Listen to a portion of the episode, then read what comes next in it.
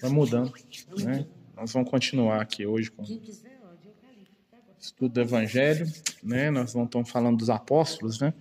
Hoje nós vamos falar do André, o André que é o irmão de Simão Pedro. Né? A gente vai falar um pouquinho de cada, né? Para a gente poder contextualizar aí, né? É, o André, ele é um dos doze discípulos de Jesus, né? Ele tinha uma, assim como o irmão dele, o Simão, né? O Shimeon, né? Ele era filho do Jonas, né? O nome do pai deles é, era Jonas, assim como o irmão ele era pescador. E o André ele tinha umas características espirituais bastante interessantes. Primeiro, né? É, o nome André não é um nome judaico, não é um nome de origem hebraica, é um nome de origem grega. Na época de Jesus, o que, que acontecia? é, tava, o mundo ele estava debaixo da influência da cultura grega, apesar de seus romanos que dominavam, vamos dizer assim, militarmente, economicamente o, né, o mundo conhecido, né, o Império Romano, ah, de maneira assim, do ponto de vista da cultura e da, do modo de vida, existia uma influência grega muito forte. Então o nome de, o nome André ele vem do grego, quer dizer corajoso, tá? É um nome é, é uma influência da, da língua grega, né? O André ele tem algumas, é, algumas questões, né? ele, ele, ele conhece Jesus primeiro que o Pedro, tá?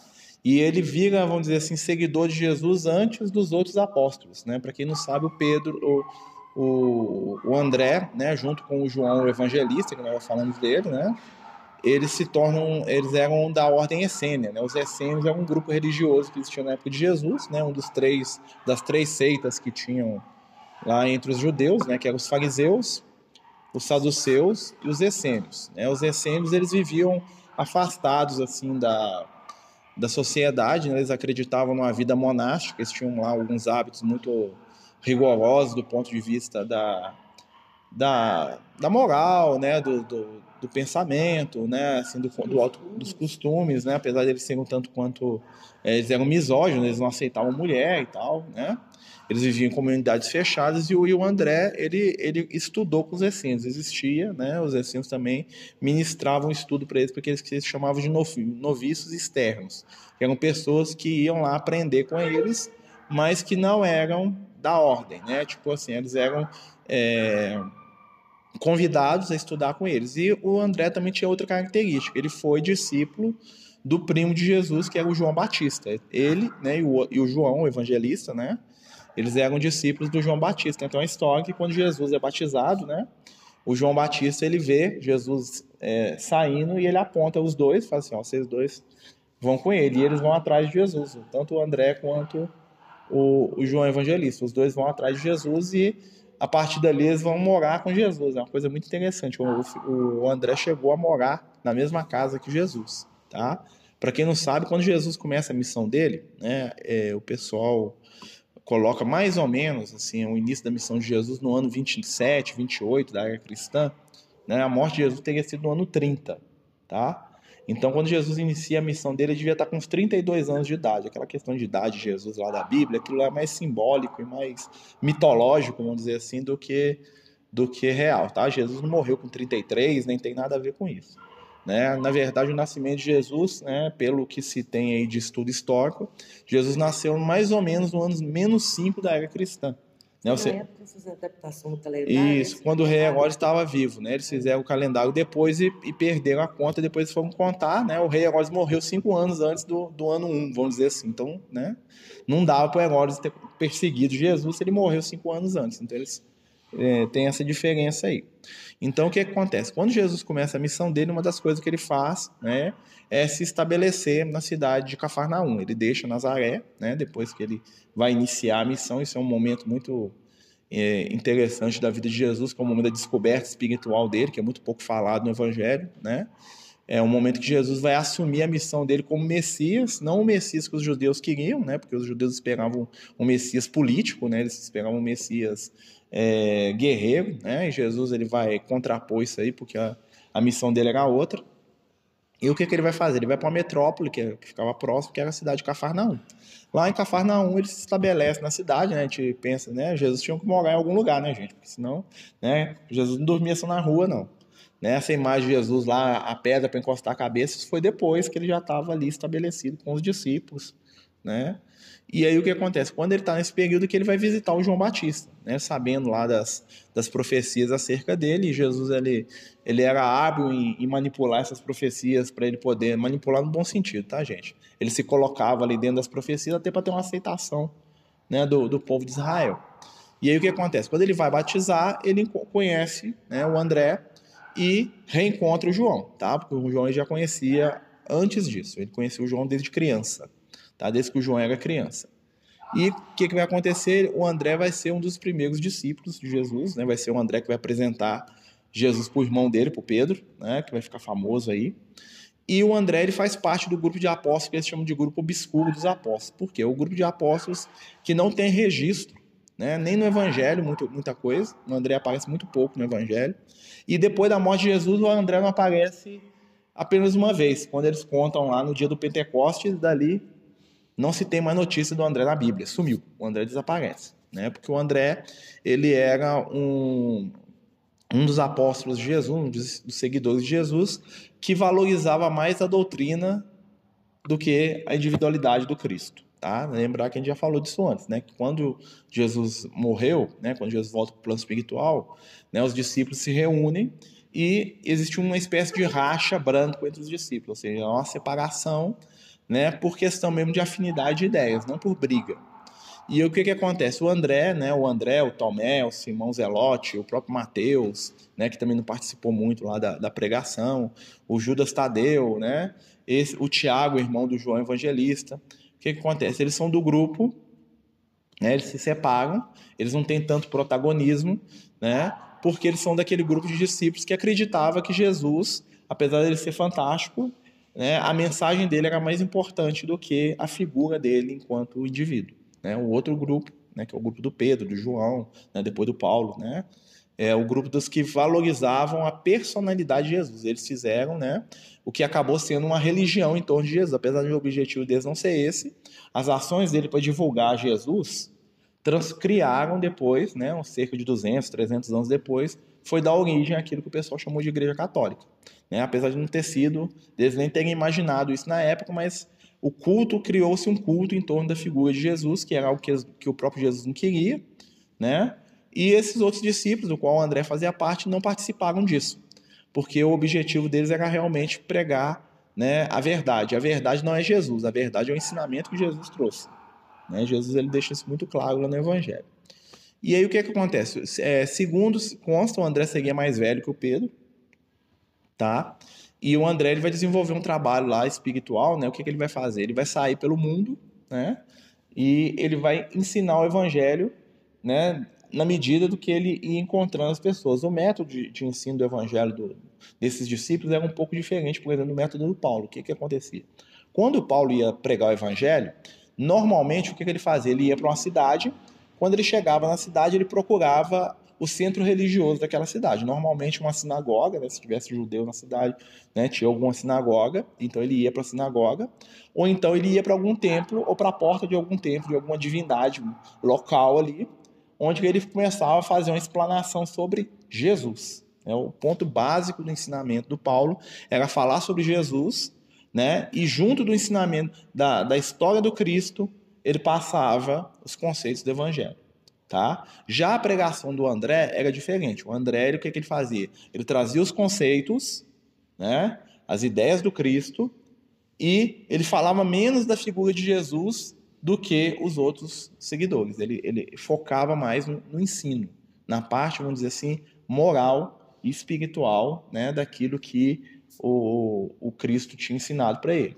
Né? Vamos lembrar que todos os espíritos que encarnaram ali naquela época, né, principalmente os apóstolos ali, as pessoas que tiveram contato com Jesus, eles representavam o extrato da humanidade, ou seja, eles estavam ali para ser, vamos dizer assim, um pouquinho de cada um, né, dos seres humanos da Terra. Então, cada um representava um aspecto ou uma situação, né, humana, né? Cada um representava ali, vamos dizer assim, um parâmetro da vida humana. E o André não, não era diferente, né? O André ele era, né, segundo os relatos aí que a gente tem aí da dos, dos, das pessoas que estudam, até mesmo da espiritualidade, o André era um, dos, era um dos discípulos que ficava mais na questão da organização do grupo, ele era mais o suporte ali, ele era o tipo do faz-tudo do grupo. Né? Então, quando, enquanto os outros estavam lá orando, lá trabalhando por ano, o André estava dando sustentação para o grupo se manter ali organizado. E o André, ele foi. É, a, as tradições espirituais do André deram origem a um movimento religioso que é conhecido hoje como Igreja Ortodoxa. Não sei se já ouviram falar. Que é uma igreja cristã que é muito famosa na Grécia, na Rússia, né? É, o que, e porque existe uma tradição que assim como Pedro foi o primeiro papa, tá? Isso é bem entre parênteses, né? Porque o papado surgiu 200 anos depois da morte do Pedro, né? Mas aí pegaram, fizeram uma retrocompatibilidade lá do Pedro lá e transformaram ele no primeiro papa, né? Ele, o, um discípulo dele que chamava Lino, que foi o segundo, sem saber também, morreu sem saber que era papa, mas tudo bem, né?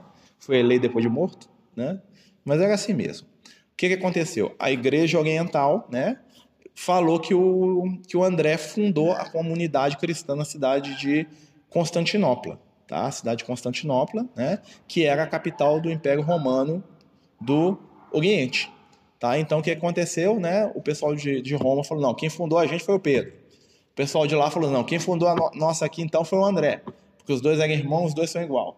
Então o que aconteceu? A igreja de Constantinopla tem que o André foi o primeiro patriarca, que é como eles se referem ao líder religioso dentro das denominações da igreja cristã ortodoxa, tá? Então tem o, eles chamam de patriarca, né? Na igreja católica é o papa, na igreja deles é o patriarca, tá certo? Então o André teria sido, entre parênteses, tá, gente? O patriarca, lá o primeiro patriarca da, da igreja oriental. Esses personagens, né? Eles são muito famosos e muito reverenciados no Oriente, tá? No Ocidente fala pouco do, do, do André, fala muito pouco, né? E o que, que acontece? Tem um, um livro também chamado Evangelho, Os Atos de André, que é um livro apócrifo. Né? O que, que é apócrifo? Apócrifo é um livro que não é aceito por, nenhuma, por nenhum estudioso né, cego e nem por nenhuma denominação religiosa, ou seja, nenhuma igreja, nem católica, nem ortodoxa, nem evangélica, aceita que esse livro seja é, inspirado ou espiritualizado, tá? E realmente o que tem sobre ele é, é, bem controverso, que nesse livro, né, conta as histórias da vida do André, né, e inclusive conta que ele depois de que ele morreu, ele continuou pregando três dias. Ele morreu lá na cruz, lá que ele foi crucificado, né, para quem não sabe, né? E depois que ele morreu, ele acordou lá, tipo, abriu o olho lá e ainda pregou três dias, falou, agora vou morrer. E morreu. Né? E aí fala lá dos. Do, do, tem muitas histórias dele lá, dele é, é, lidando com animal, curando em massa, né? Normalmente eles falam com os livros apócrifos, o pessoal cura mais que Jesus, né? Que ele curou lá 10 mil pessoas. Tem uma história que ele foi no cemitério e levantou os mortos todos do cemitério, mortos, tipo naqueles filmes de zumbi, né? Só que nasceu tudo bonitinho, né? Tirou todos os mortos do cemitério. É um extremo exagerado, por isso que o pessoal não, não acredita muito nesses livros. Né? E a gente sabe também que não é por aí. Mas o que, que acontece? E o André também, ele tem a questão da, do, do, da, da morte dele, né? Como é que o André vai morrer? O André ele vai morrer crucificado, né? A história da morte do André é muito semelhante à do Pedro. Então muita gente também fala que isso foi meio que uma tentativa do pessoal de Constantinopla de fabricar um segundo Pedro para eles, né? Porque para quem não sabe, quando Pedro morreu em Roma, né? É, ele, ele, ele foi crucificado e aí ele virou e pediu né? Para não que ele não era digno de morrer igual Jesus, então o que, que eles fizeram? Os romanos inverteram a cruz e ele morreu crucificado de cabeça para baixo, né?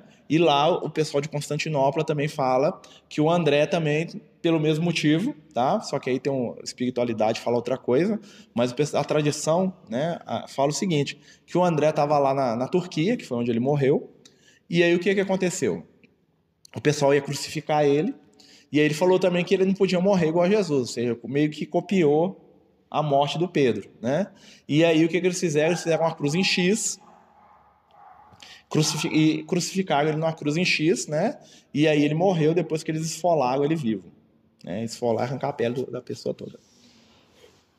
né? Aí muitos historiadores falam, né? Muita gente que não tem uma crença espiritual assim, que foi uma imitação da morte do Pedro para dar legitimidade, né? O pessoal lá de Constantinopla criou essa lenda que ele morreu desse jeito para dar legitimidade a ele como sendo um igual ao Pedro. Tipo assim, vocês têm o Pedro, nós temos o André, né? Os dois é apóstolos, os dois, né, morreram igual a Jesus, mas não quiseram imitar Jesus, aí deu para dar um equilíbrio de poder entre a, igreja latina, né, que é a, que é o pessoal lá de Roma, e a igreja oriental, que é o pessoal lá de Constantinopla. Isso aí é uma coisa que os historiadores falam tá? Mas tem outros historiadores e outros, outros pensamentos que falam o seguinte, ó, é, segundo alguns estudos, é, no Oriente, né, a cruz em forma de X era, era um meio de tortura para as pessoas que eram consideradas sodomitas.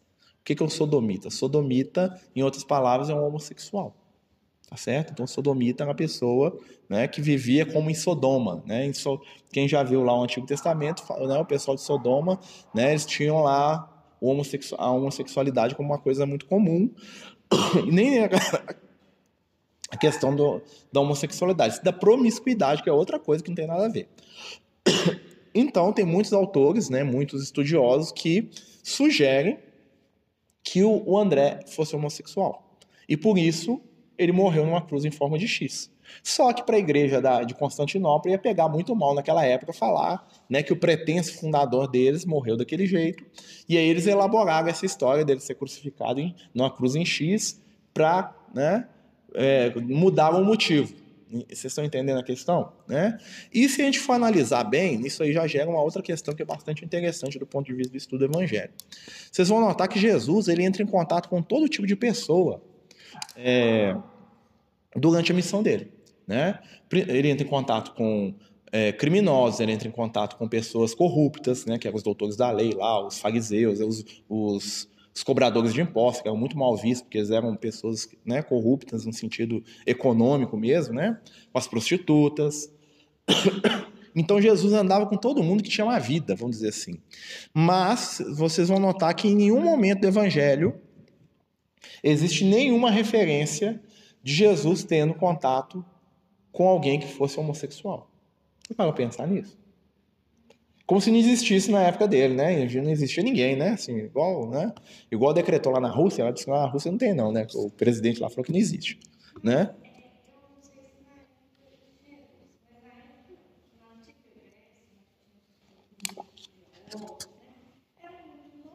Na Grécia.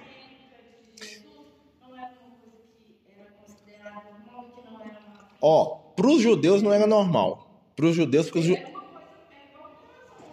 Ó, para o povo de Jesus, o povo de Israel, não.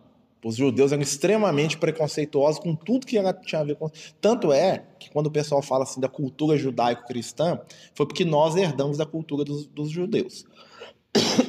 Os gregos, né, a, eles tinham essa questão da sexualidade, eles tinham uma visão um pouco diferente, os romanos também. Os gregos, eles tinham um negócio chamado efebia, né? Eles tinham os efebos. O que é o efebo? O efebo era um jovem, normalmente de 12 a 15 anos de idade, que era adotado por um homem adulto que ensinava ele a ser homem. Né? E, e, segundo consta, muitos dos homens tinham esses efebos como amantes, não todos, né? Porque a gente não pode analisar porque nem todo mundo é, era homossexual e sentia desejo homossexual, né? Mas conta que muitos acontecia muito na Grécia, né? Tanto é que a palavra efeminado veio de efebo, né? Não de feminino. Né? Tanto é o feminino veio de, de efebo também. E aí o que, é que acontece? É, Criou-se a lenda que todo mundo na Grécia era o oba-oba da homossexualidade. Não era assim também, não. Em Roma, existia né, também, só que entre os romanos, é, a, a, sexualidade era vista como uma manifestação de poder. Então, por exemplo, se tivesse dois homens, né, é, o, o, o, você podia ter um, um caso homossexual, homossexual, desde que você fosse sempre o ativo. Porque seu passivo era você se tornar submisso ao outro. Então, normalmente, quando eles ganhavam a batalha ou a guerra, o que, que acontecia? O general romano estuprava o rei ou o líder da, do, da tribo vencida como uma forma de demonstrar poder dele, entendeu? Então, né? E aí eles falavam isso. No povo de Israel, que era o caso de Jesus, o que acontecia? Qualquer pessoa que era considerada sodomita, era, era, eles passavam por um processo chamado de abrasamento. Eles enterravam a pessoa no chão e deitavam é, chumbo derretido na, na boca da pessoa. Até ela morrer. Se fosse homem, era da cintura para baixo. Se fosse mulher, é, enterrava até o pescoço. Não sei por que enterrava a mulher até o pescoço. Né? O homem era. Hã? Pra cobrir o seio. Sei lá, não sei. O homem, pelo menos, podia ficar com os braços lá tentar tirar. A mulher, nem isso. Daí eles enterravam com roupa. Então, né? Mas aí o que acontecia? Então, na cultura dos judeus, né? É, todo homossexual era visto como um sodomita, como alguém que tinha que morrer. Então, normalmente, eles eram apedrejados até a morte. Então, o que, que acontece?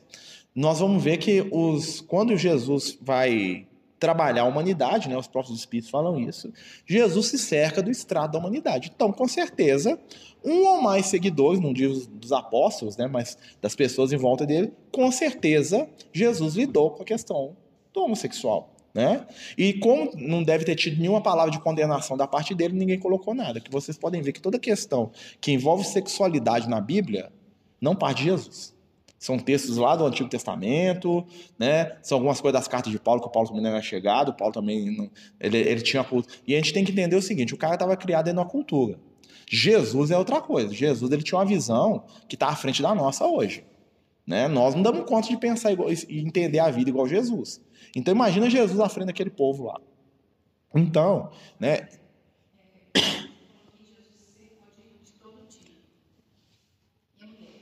Também, eu tinha um monte de discípula. Porque os discípulos não deram conta disso. Quando Jesus morreu, eles mandaram as ó. Ah. Hum. Não, a prostituta é.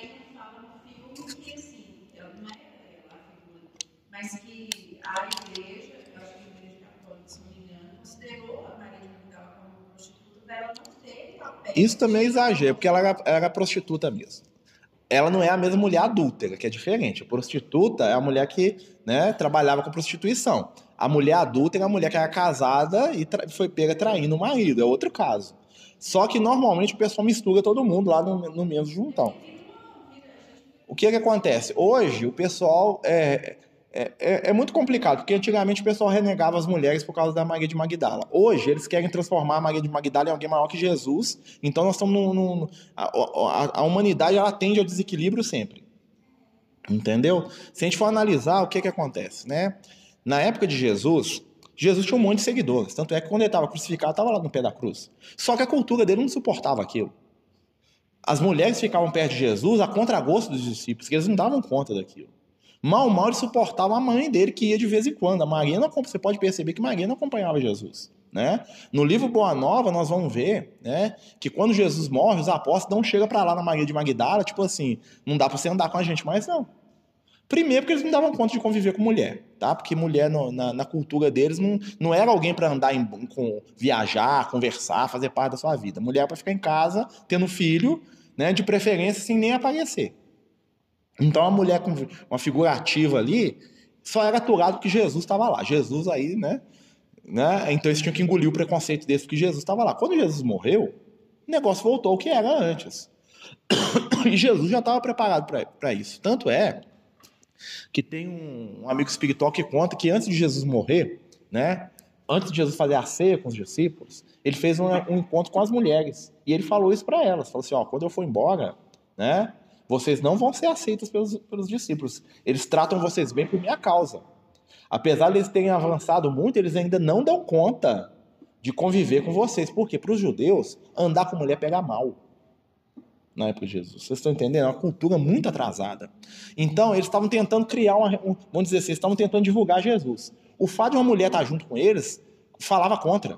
Pois se tivesse um lugar lá, imagina assim, o Pedro chegava para pregar num lugar. Aí a Maria de Magdala foi para com ele, né? Ele chegava num lugar tinha 50 pessoas. Só de ser, dele ser, falar de Jesus, 20 já levantava e ia embora. Se a Maria de Magdala estivesse junto, ele não ficava, bobear não ficava um. Porque ele estava associado com mulher. E ouvir uma mulher a perder tempo. Vocês estão entendendo como é que é complicado? Então eles deram um chega para lá mesmo. E também tinha a questão do preconceito mesmo, do machismo. Isso aí né, não adianta. Tinha mesmo. Né? Até hoje tem. Mas na época de Jesus, mas aqui ó, Gente, tanto é que isso estava tão introjetado que quando vocês veem Jesus conversando com a samaritana, a samaritana surpreende, né? Que ela tá lá tirando água no poço, né? Porque ela primeiro porque ela não era judia, segundo que ela era mulher. E Jesus vira para ela me dá água aí. Ela para o que ela tá fazendo e olha Jesus fala assim, ó, você está conversando comigo? Ser você judeu conversando comigo, samaritana, você homem conversando comigo mulher? O que, que é isso? Tem um trem errado nesse negócio aí. Ó. Jesus, então vocês estão vendo que Jesus é o cara que quebrava esses, esses negócios. E o fato de Jesus fazer isso era motivo dos discípulos meter a mão na cara, assim, falando, nossa senhora, Jesus tá, aprontou outra. Porque era mal visto, mas Jesus estava nem aí. Né? Quem que ia questionar Jesus? Vocês estão entendendo como é que era a questão? Então, no mesmo caso, entra a questão do. do se a mulher já é difícil, o homossexual é pior ainda. Porque o, na cultura hebraica, o homossexual é um homem que quer ser mulher. Ou seja, um cara que, quer, que, que nem é mulher e quer ser, ou seja, quer se rebaixar mais ainda, quer ser menos que a mulher. Então, um cara assim era menos que um bicho. Tinha que morrer mesmo, tinha que matar essa, na, na cabeça deles, tá, gente? Né? E aí o que, que acontece? Muitos estudiosos falam que a cruz em forma de X era um símbolo do cara que era sodomita. Não quer dizer que o André seja, não, tá? Mas assim. Não, é um símbolo comum, né? A cultura é uma forma de tortura, né? Porque, assim. Eu, ó, eu vou falar minha opinião pessoal sobre o que eu já estudei, o que os amigos espirituais me falaram. Era. Era, era. Entendeu? Ele era. Claro que assim, gente, claro que é o seguinte, claro que eu imagino, assim, eu vou, eu vou agora, agora eu vou falar o que, que eu penso da conduta dele. Eu não imagino o André namorando com ninguém. Ele devia ter sentimentos homossexuais, mas a cultura dele não permitiria que ele. É porque se ele expressasse, ele morria. Entendeu? É, não, não tinha muita opção. O que, que ele ia fazer? Ele ia morrer, ué. E até a questão mesmo cultural dele com ele mesmo. Imagina, imagina. Eu acho que a questão ali que Jesus. Imagina. Ele não tinha a visão que nós temos hoje. Hoje é difícil, imagina um cara nascido lá na época da lei de Moisés. Exatamente, que busca fugir. Imagina um cara nascido dentro de uma sociedade totalmente machista. A nossa sociedade machista não é com nada comparada com a sociedade da época de Jesus. Né? Tinha um rabino famoso lá da época de Jesus, chamava Shemai, que falava que a alegria dele era nunca ter dirigido a palavra para a mulher dele na vida dele com 50 anos. Ele nunca dirigiu a palavra para a esposa dele. Tinha rabino que falava que a honra dele era não lembrar o nome da mulher. De tão, tipo assim, porque a mulher era o símbolo de tudo que era o pecado dela. Foi a Eva que desvirtuou Adão, né? Assim na historinha lá. Tinha, meu Deus do céu, tinha prestígio demais.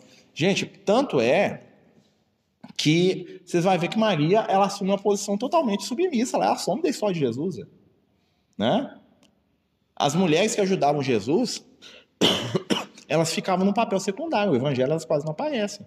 Elas só aparecem para ser curadas por Jesus, porque é mal necessário, porque ele estava tendo uma cura, alguma coisa acontecendo. Porque do ponto de vista dos discípulos, nem colocar que Jesus encontrava com mulher seria bom, porque era autodepreciativo. Muitos historiadores, muita gente que estuda o Evangelho, fala que o Evangelho é verdadeiro porque o Evangelho tem uma série de histórias que é negativa do ponto de vista para Jesus. E uma dessas questões é, é a relação que Jesus tinha com as mulheres. Se fosse uma coisa construída, para poder ter um impacto, igual muita gente fala que, né, que o Evangelho foi inventado, a primeira coisa que eles não iam, não iam colocar é Jesus entrando em contato com mulher nenhuma. Porque ia pegar melhor para ele, para difundir as ideias dele, do que se ele colocasse aquele tanto. E o Evangelho inteiro só fala de mulher. Ou seja, né? É.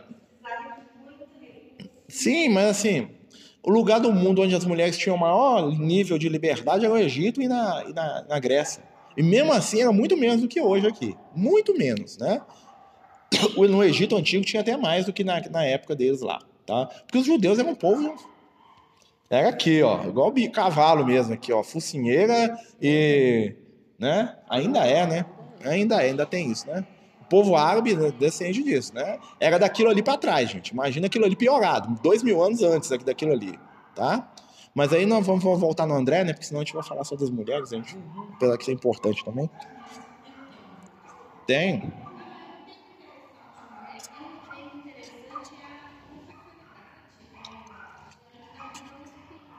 Com certeza, né? Jesus, com certeza. Ó, qual é a opinião do, da doutrina espírita sobre homossexualidade? Né? Ou, né? O espírito não tem sexo, em primeiro lugar. Né? Então, assim, Jesus, que era um espírito luminar, já sabia disso. Então, com certeza, toda a conversa de Jesus com André foi totalmente acolhedora e compreensiva. Mas Jesus também, eu imagino que ele entendia que ele estava dentro de uma sociedade que ele não adiantava ele estimular o André. Né? E ele deve ter falado isso com muito claro. Ele falou assim: hoje você não vai conseguir viver isso aqui, não. Né? Hum.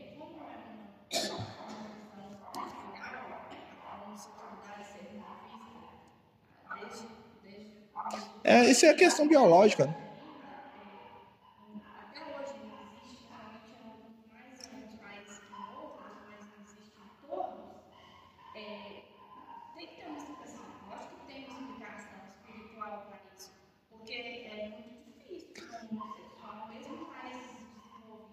Com certeza.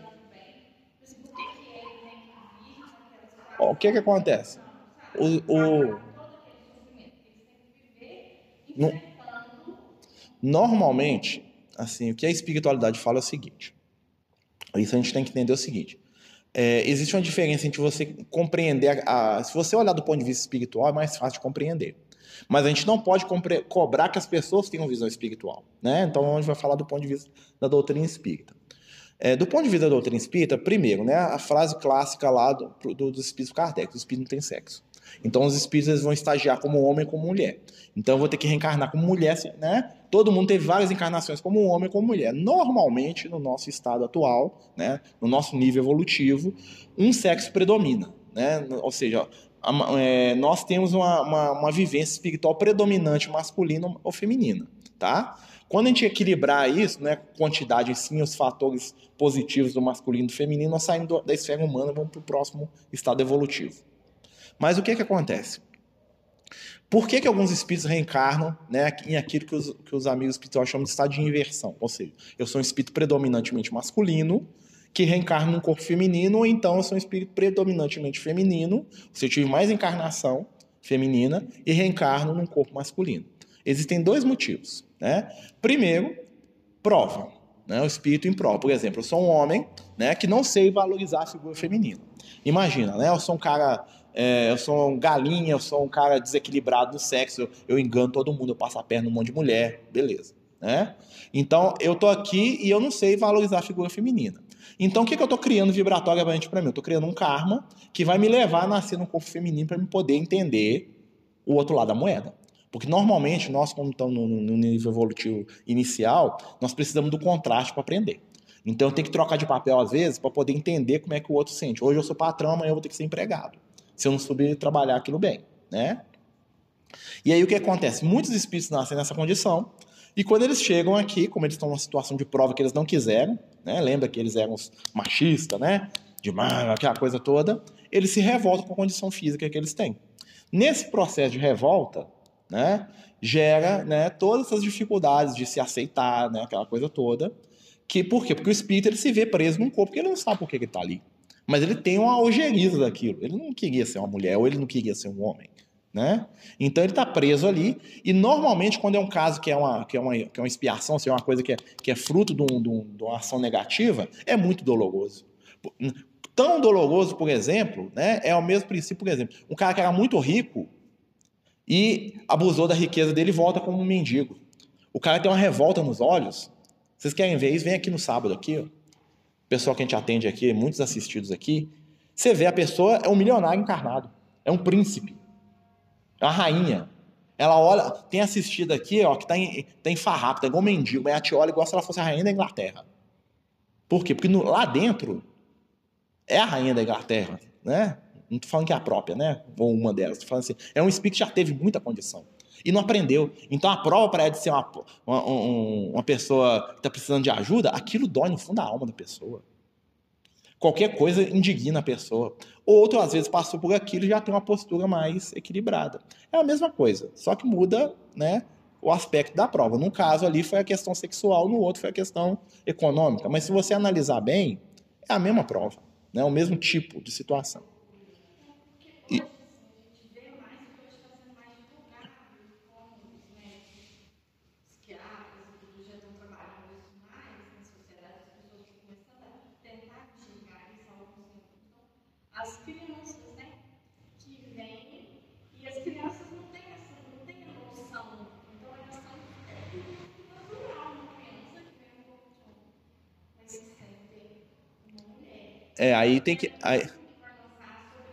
é, mas aí tem que tomar cuidado, né? Porque a espiritualidade fala que enquanto é criança, o filho é mais reflexo da, da, do psicológico do pai e da mãe do que de outras coisas. Você pode ver que normalmente crianças que assumem posturas assim são filhos de pais e mães que têm uma mentalidade toda aberta para um monte de coisa. E então aquilo ali também introjeta no menino, tá? Porque a nossa personalidade enquanto ser, ela desenvolve mesmo, ela te desperta para quem a gente é de verdade, é da adolescência para frente. Segundo os espíritos, até os sete anos de idade, nós somos reflexo do papai e da mamãe. Tanto é que eles adoram a gente porque a gente faz tudo que eles fazem. Então, se eu botar na cabeça do meu menino que ele quer ser menina, ele vai aceitar. Porque ele está debaixo da minha sintonia vibratória. Você está entendendo? Pra, é, o que os espíritos falam é o seguinte: para a gente ter uma definição de quem nós somos, tem que esperar a gente maturar moralmente. Quando você cresce, aí é outra coisa. Porque aí o que, que acontece? Quando você chega na sua adolescência, acontece com a gente um processo espiritual que é a gente relembrar das nossas vidas passadas. E aí, por isso que muita gente se descobre, vamos dizer assim, na adolescência, por dois motivos. Primeiro, que entra a questão da, dos hormônios, né? E segundo, porque entra a questão da lembrança de vida passada, uma lembrança inconsciente. Aí muita gente sofre com isso porque não tem uma família preparada para lidar. Né? Então, o que, que os amigos espirituais falam assim, ó, enquanto é criança, cuidado, você não sabe o que, que o menino é ali, não. Porque o menino que hoje é igual. O, quer ver um exemplo? É um menino que está lá em casa, que o pai acha bonitinho dar bebida alcoólica pro menino, porque ele está tá lá com ele. Você pode estar tá transformando o menino no alcoólico sem ter compromisso com aquilo. Por quê? Porque você está induzindo ele. Enquanto a criança, ela é. Ela é os espíritos falam assim, ó, de 1 a 7 anos, o menino é reflexo do pai e da mãe, da família. Então, se for uma família. Você pode ver, se, se a família falar que gosta de. Tanto é que time de futebol, os meninos escolhem todos os times da família. Né? Opção sexual. Se o, se o pai for um pai ultra machista, ele vai ter um filho que vai ser um machistinha, um, um machistinho junto com ele, não vai ter? Mas se o pai dele for um cara ultra é, vida arco-íris, estou aqui, né, a favor da droga, da, da, o menino vai ser igualzinho ele, não é? Por quê? Porque ali ele está ele tá debaixo da, da, da, expressão vibratória dos pais. Dos 7 aos 14 anos, a criança já vai ser o quê? Produto do ambiente onde ela está. Então vai ser os amigos, vai ser a escola, vai ser o ambiente que ela está. Vai ter uma influência na vida dela. A influência do pai diminui, do pai vai estar tá lá, né? Já teve o tempo deles. Vai diminuir, dali ele vai começar a ser influenciado pelo ambiente. Dos 14 aos 21, é o momento que o espírito vai despertar para quem ele foi e vai trazer o, aquilo que ele na, foi na vida passada. É aquele momento que a mãe e o pai falam assim: Eu não te conheço, não. Quem que é você? Você é uma pessoa diferente. Você pode ver que na adolescência parece que muita alguns não, mas alguns viram outras pessoas. Por quê? Porque estão despertando quem eles são de verdade. E aí eles vão ter os três fatores para para formar a personalidade dele, né, segundo a espiritualidade, o que, que vai acontecer? Quando ele entrar no momento das decisões da vida dele, ele vai ter o que, que o pai dele e a mãe dele ensinavam, o que, que o ambiente onde ele estava inserido trouxe para ele e o que, que ele trouxe da vida passada. Vocês estão entendendo? Então, por exemplo, se ele estiver num ambiente desequilibrado e o pai e a mãe for desequilibrado, isso influencia na caminhada evolutiva dele. Ele vai ser, ele vai ter um momento que ele vai despertar depois de adulto, ele vai falar assim: "Eu sou isso aqui porque meu pai quer" em todos os aspectos, seja no aspecto profissional, seja no aspecto é, da, da opção sexual dele, né? Vai ter cara que vai acordar de manhã, casado lá, é, médico, mas vai parar assim, eu sou médico e sou casado com essa mulher aqui, porque o meu pai, a minha mãe o meio que eu vivia, meus amigos, todos me levavam a isso. Eu não queria ser isso. Eu queria namorar outro rapaz e queria estar tá vendendo picolé na praia. E o cara larga tudo e vai. Como também vai ter outro caso, que às vezes o cara tá lá vivendo lá na, na e o cara tá querendo ter uma vida diferente. Ele teve uma vida toda arco-íris, vamos dizer assim, né? Tô brincando, né? E ele fala assim, não é isso que eu quero. Né? Eu, eu, eu, eu tô fumando maconha aqui porque eu cresci vendo meu pai e minha mãe fumando. Vocês estão entendendo como é que é complicado? Né? Então a gente tem que salvaguardar a criança. Né? E aí o que, que acontece? Quando esse espírito encarna, né, ele ele, o que, que a doutrina espírita ajudaria? Ajuda. A doutrina espírita ensina para a gente que nós não temos uma existência só. O foco da doutrina espírita é diferente. Tá dando para entender? Porque para o cara que está aqui, que ele hoje ele se descobre né, apaixonado por outro homem, e ele fala assim: Meu Deus, eu sou um pecador, eu sou um monstro. A doutrina espírita é uma resposta para ele. Fala assim: Não, meu amigo, você é apenas um espírito que está no estado de inversão, você está passando por uma prova. Né? Não é errado você amar outra pessoa do mesmo sexo. Ah, mas eu não quero, que eu quero ser isso, eu quero ser aquilo, eu quero mudar meu corpo e me virar uma mulher. A doutrina espírita também te dá uma resposta. Fala assim, meu amigo, você é transitório. Daqui a pouco sua encarnação passa, você volta para sua condição lá, que você quer ser o que você quiser. Isso alivia o espírito. Vocês estão entendendo? Não vai dizer porque ele fazer ou não fazer, ser ou deixar de ser. Mas a visão de que a vida é algo mais. É, vai dar para ele um entendimento diferente da situação pela qual ele está passando. Entendeu? Essa que é, que é a questão ele vai entender e vai tentar sofrer menos. E nós também, que, estamos vendo a situação, nós vamos, ver, vamos entender de maneira diferente. Então, porque eu não sei que, por exemplo, tá lá na minha casa, eu não sei se meu filho tem, é um espírito feminino, né? Em algum caso você pode até saber, às vezes você sabe, tá? Mas assim, você não sabe. E se ele for? Como é que vai ser? Se tiver nessa prova, né? A questão toda que a, que a espiritualidade fala sobre a, o, tanto o homossexual como o heterossexual, o problema não está nisso, o problema está na promiscuidade.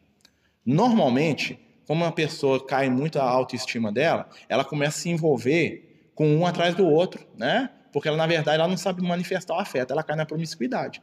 Que é tão errado no, no, no hétero quanto no, no, homossexual, né? Aquela pessoa que está aí oba-oba para a vida, né? E isso gera consequências espirituais. Não é porque o cara é homossexual, porque, é... porque a gente sabe que isso aí, gente, tá? Apesar que tem muito espírita que tem dificuldade com isso ainda, tá? Tem espírita que se você for perguntar para ele, ele vai te dar a resposta assim, ó. Ele pode ser homossexual, mas ele não pode se envolver com o homem, não. É. Ele tem que ficar segurando. Tô apaixonado por você, tá? Mas contato sexual não pode não, que é feio. Deus não gosta daquilo não. Tá errado. Sabe por que que tá errado?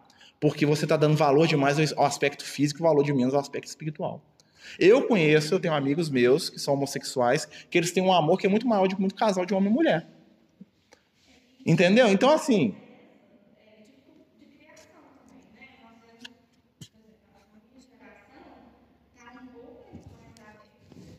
Um pouco. Imagina o coitado do André. E nós tivemos. Aí você pensa o seguinte.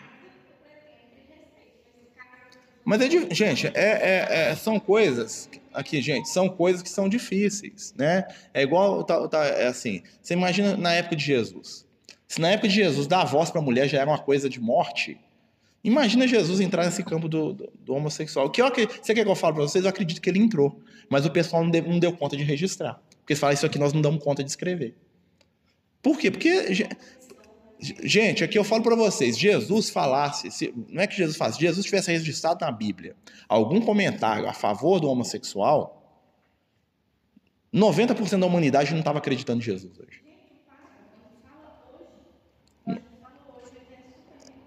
Não, e, não, e, não, e não vai mudar, porque aquilo ali é um dogma da, da igreja, aquilo ali não vai mudar nunca, gente. Entendeu? Não adianta esperar que a igreja vai mudar aquilo, porque aquilo é parte daquilo que eles acreditam. Vocês pedirem para eles mudarem aquilo, não é uma coisa de virar para a gente e falar assim, deixa de acreditar em reencarnação, porque reencarnação agora é, é contra a moda. Aí não dá, né, gente? Se você está lá na igreja católica, você tem que respeitar o que eles acreditam. Eles não vão acreditar nisso nunca, eles não vão aceitar nunca. Realmente, na Bíblia, se você pegar o pé da letra, está escrito que é errado. Ah, mas pode ser interpretação, até concordo. Mas assim, dentro do que eles acreditam, como é que eles vão mudar? Como é que eu vou pegar um negócio lá, tá escrito, e falo, não, agora não vale mais não. Não vai, gente, não vai. Não espera isso, não. É mais fácil a igreja acabar. Né? Não vai mudar. Isso aí não, não tem como mudar. Eles podem até ser mais né, acessíveis e tal. Por isso que...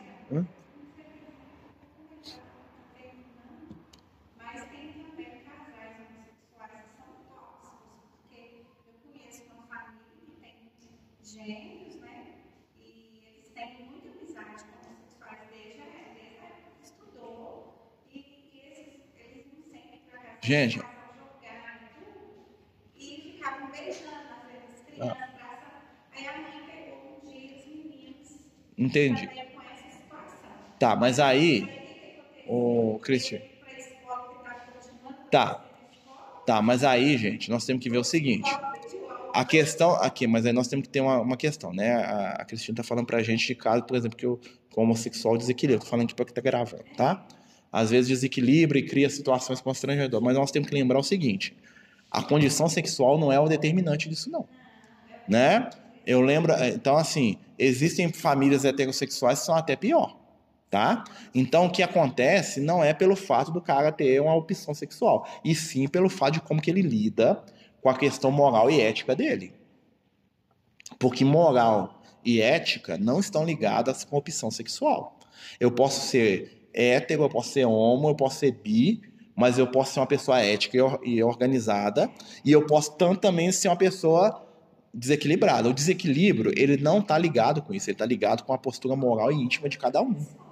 Né? Tem muitos de nós que somos, vamos dizer assim, normais dentro do parâmetro social, que somos espíritos extremamente desequilibrados.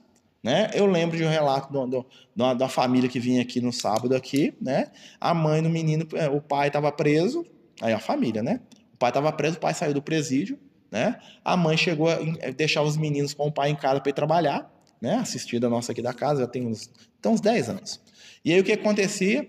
o pai ia para casa, pegava nas locadoras que esse filme pornô, colocava no computador, na, na, televisão e assistia do lado do filho de seis anos ou de três anos, inclusive se masturbando na frente dos meninos, vendo o filme, os meninos sentados do lado. Isso é, um, isso é o quê? Isso é, um, isso é, um, isso é um, um espírito totalmente desequilibrado em todos os aspectos espirituais que você pode imaginar. E na questão do sexo, vocês estão entendendo? Então a, a questão toda não é como que você manifesta a sua afetividade, né? Se é de hétero, se é, se é homo, se é, vamos dizer assim, se é você ser celibatário, se você é, escolheu ter uma companhia. Não é essa a questão. A questão é você ter o quê? Disciplina. O Emmanuel, no livro Consolador, eles perguntam para o Emmanuel o seguinte, o que é casamento? Lá na década de 40, né? O Emmanuel fala assim, o casamento é a união estável entre dois seres que se amam. Olha a pegada do Emmanuel. Eu adoro essa frase. Uhum. Porque o pessoal da época não pegou, porque senão eles iam tirar do livro. Com certeza, né? Mas olha o que, que o Emmanuel fala. Casamento é a união estável, você não tem que ser na igreja, assinar papel nem nada, entre dois seres que se amam. Olha a resposta, o nível da resposta do cara. Ele deu uma resposta que contemplou as pessoas, contemplou duas coisas que eram mal vistas, né? Primeiro, uma pessoa que era juntada, né? Que eles falavam, né? E segundo, a união dos homossexuais. Colocou lá no livro espírita que eu falo para você, se o pessoal da FEB tivesse percebido o contexto, eles iam falar para ele mudar o texto. Só que ele colocou de um jeito tão sutil que passou. E essa é realmente a opinião da espiritualidade superior. O casamento é a união estável entre dois seres que se amam. Isso é casamento. Enquanto tem, ó, são ó, dois, né, que se amam e é estável. Ou seja, eu não estou com um, dois aqui, três, não estou com meia dúzia. Todos esses outros comportamentos, por mais que a gente não possa julgar, espiritualmente falando, são comportamentos inferiores, que remete à animalidade. Né? A, aquilo que, eu, por exemplo, a poligamia é um comportamento que remete à animalidade, é uma coisa que os animais faziam. Então, quando eu faço isso, eu estou dando um atestado que eu ainda sou um espírito primitivo tá? Porque, porque na verdade vai existir um amor universal que vai ser um amor que não vai ser poligâmico, né? Não vai ser eu casar com cinco pessoas, né? Vai ser um amor no sentido que a gente vai ter uma relação é, de amor de verdade, um amor superior que nós ainda nem sabemos o que é, direito, né?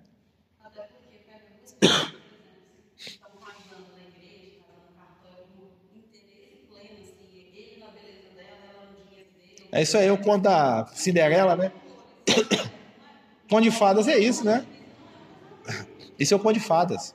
O conto de fadas é o quê? O príncipe rico, a moça bonita. A moça entra com a beleza, o homem entra com a grana. Casamento perfeito. Da Idade Média, né? Gente, por que, que não tem casamento na doutrina espírita? Primeiro que a doutrina espírita não tem ritual. Segundo, por causa de muitas coisas disso. Pode ter, você pode ter um casamento, se você fazer uma prece, tudo bem. Mas o que acontece? O casamento hoje virou o quê? Um teatrinho. Sem saia. Senta, levanta. É. Ou seja, então, esvazia aqui o, o batismo, né? E sem contar o seguinte, o sentido espiritual da coisa é esvaziado. Né? Então, então quando, a, quando o espiritual sai de cena, vira papelão. Papelão seguinte, vira, vira, né? vira só um efeito. Porque ninguém casa dois corações que não estão unidos de verdade. Né?